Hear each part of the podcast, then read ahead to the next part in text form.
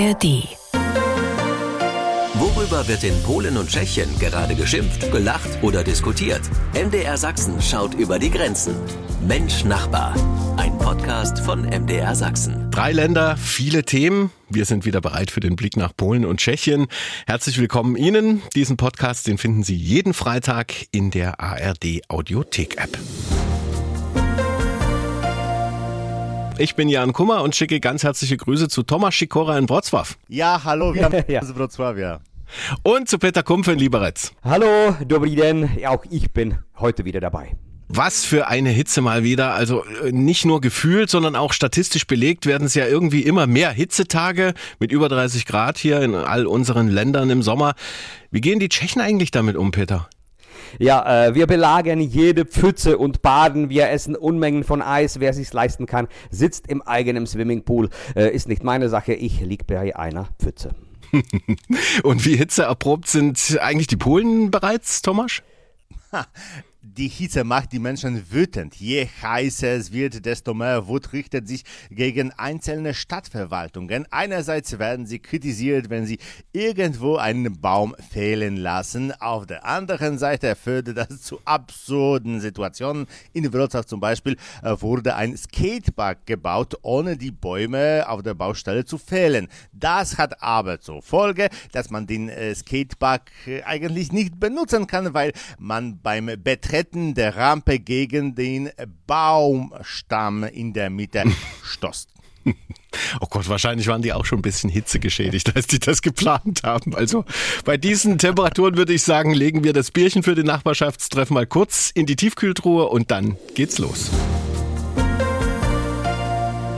Sie hören Mensch Nachbar von MDR Sachsen, unseren Blick nach Polen und Tschechien. Und das ist ja mal wirklich interessant. Während in Deutschland seit Jahren über ein Tempolimit 130 auf Autobahnen diskutiert wird, wegen Klima und Sicherheit und so, und auch gern mal mit Verweis auf den Nachbarn Tschechien, soll dort jetzt das Tempolimit auf 150 erhöht werden. Peter, was steckt denn da dahinter? Also vor allem eine starke Lobby. Äh, andererseits die neue Verkehrsordnung, die eben abgestimmt wird und äh, jetzt nicht schnell nach Tschechien fahren und losrasen. Nein, äh, diese neue Verkehrsordnung gilt erst ab 2024. Äh, Bedeutet aber, dass auf bestimmten Abschnitten der Autobahnen, die auch mit äh, Verkehrszeichen gezeichnet werden, 150 ermöglicht wird. Wir spotten darüber, ob es überhaupt solche Abschnitte in Tschechien gibt und was man dann tut, wenn in der linken Spur gemütlich mit 90 so ein Opa auf seine Chalupa tuckert. 150 in Tschechien, ab 24 möglich. Was wurde noch geändert, Peter? So einiges. Äh, zum Beispiel dürfen dann auch äh, junge Menschen ab 17 schon Auto fahren mit einem Mentor, also mit jemand, der älter ist als 20 und mindestens äh, zwei Jahre einen Führerschein besitzt. Oder mit Führerschein Klasse 2, also B-Führerschein, darf man Fahrzeuge fahren, die schwerer sind als dreieinhalb Tonnen.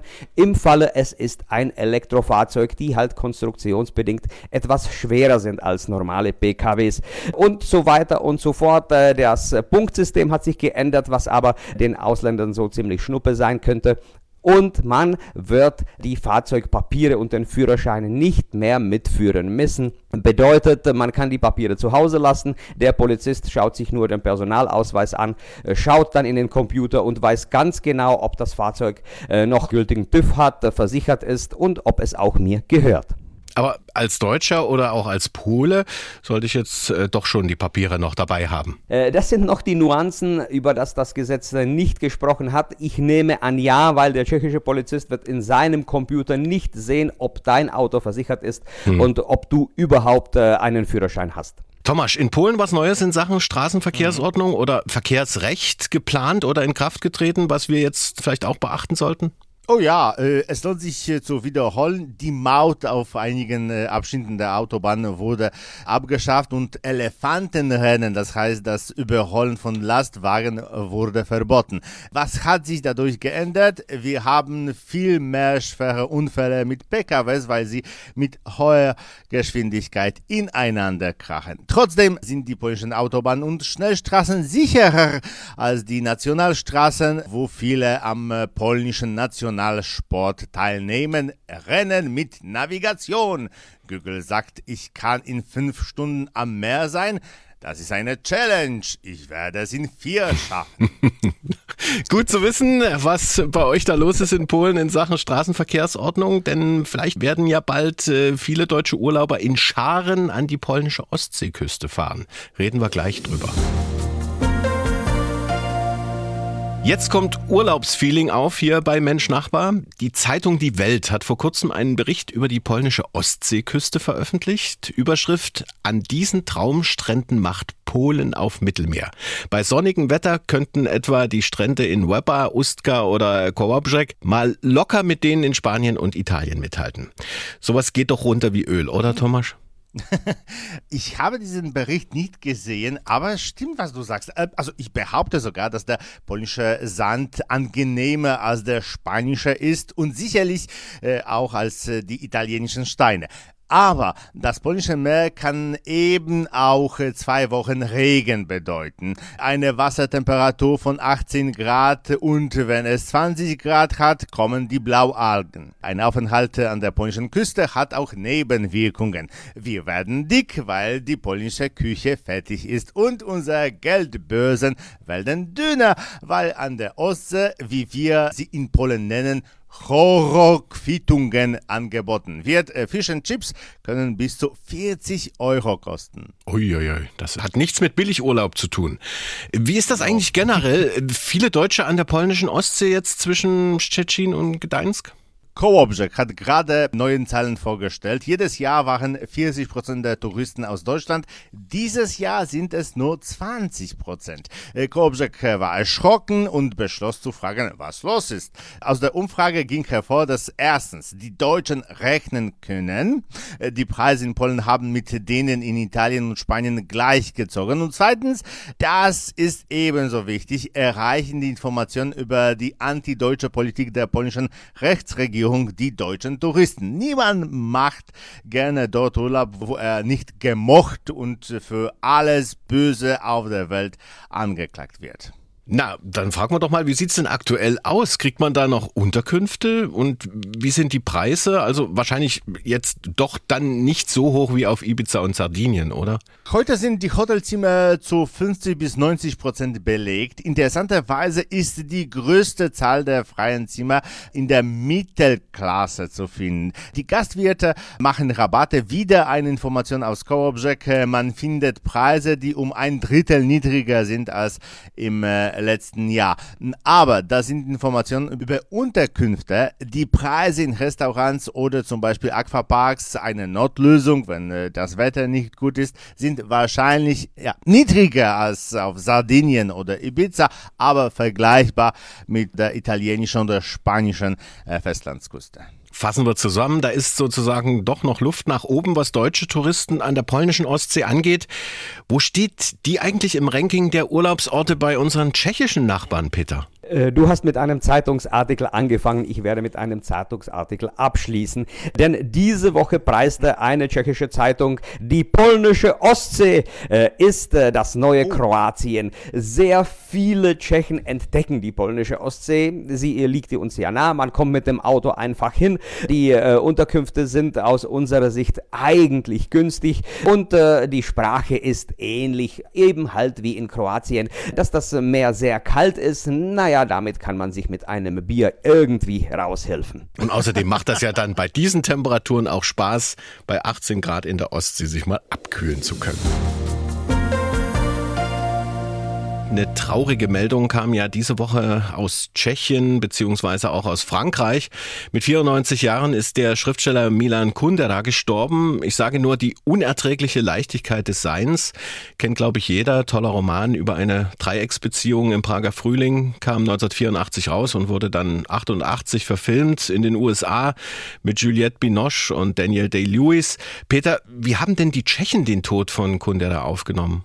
Ja, während äh, Kundera im Westen äh, gefeiert wird und äh, nach seinem Tod bekam er auch seine Schweigeminute sogar im Europäischen Parlament, wird er in Tschechien nicht so eindeutig gesehen. Denn äh, eines ist klar, Unumstritten ist, dass er äh, ein Weltniveau-Schriftsteller ist, deren äh, Werke wahrscheinlich für immer in dem goldenen Fonds der Weltliteratur bleiben. Punkt.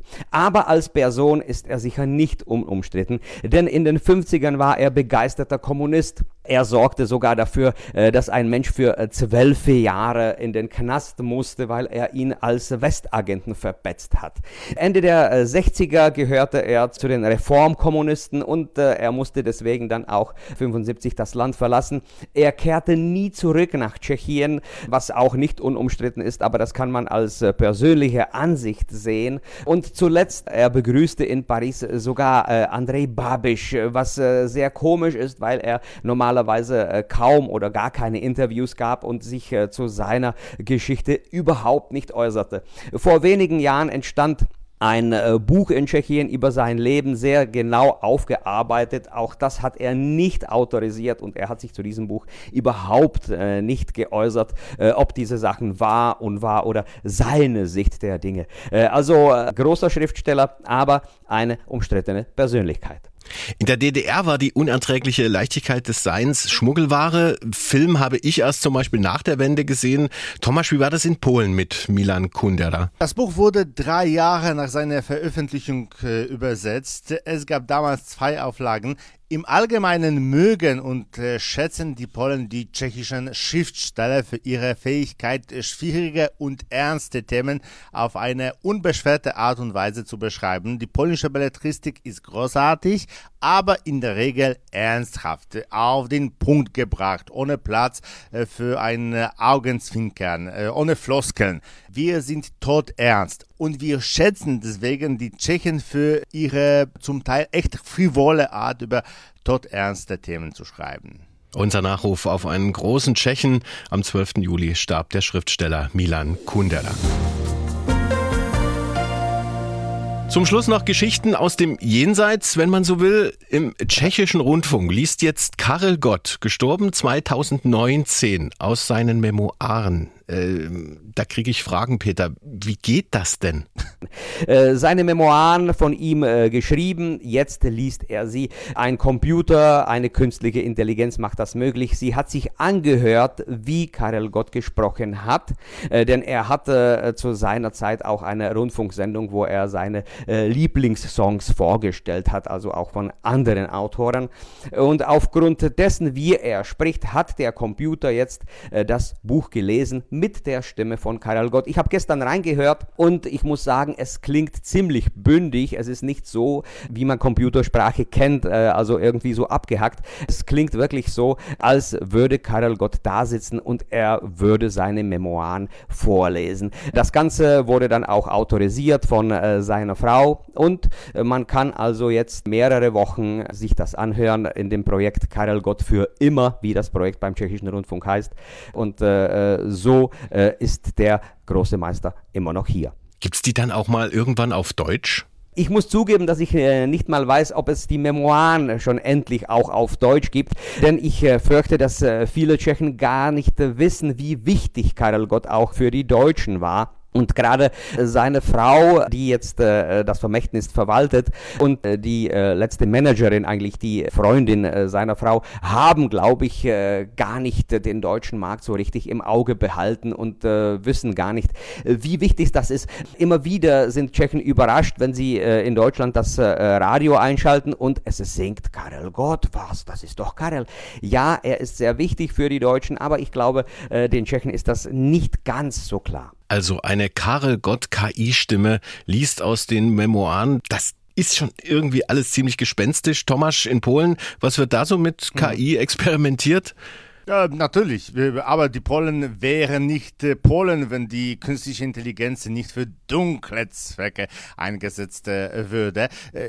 Tschechen hören wieder Karel Gott und polnische Senioren hören die Stimme ihrer Enkelin am Telefon, die ihre Großmutter bittet, schnell Geld zu überweisen, weil sie einen Unfall verursacht hat und der Polizei ein Bestehungsgeld zahlen muss oder weil sie den Prüfern an der Universität ein Schmiergeld geben muss. Es geht um das Thema Telefonbetrug.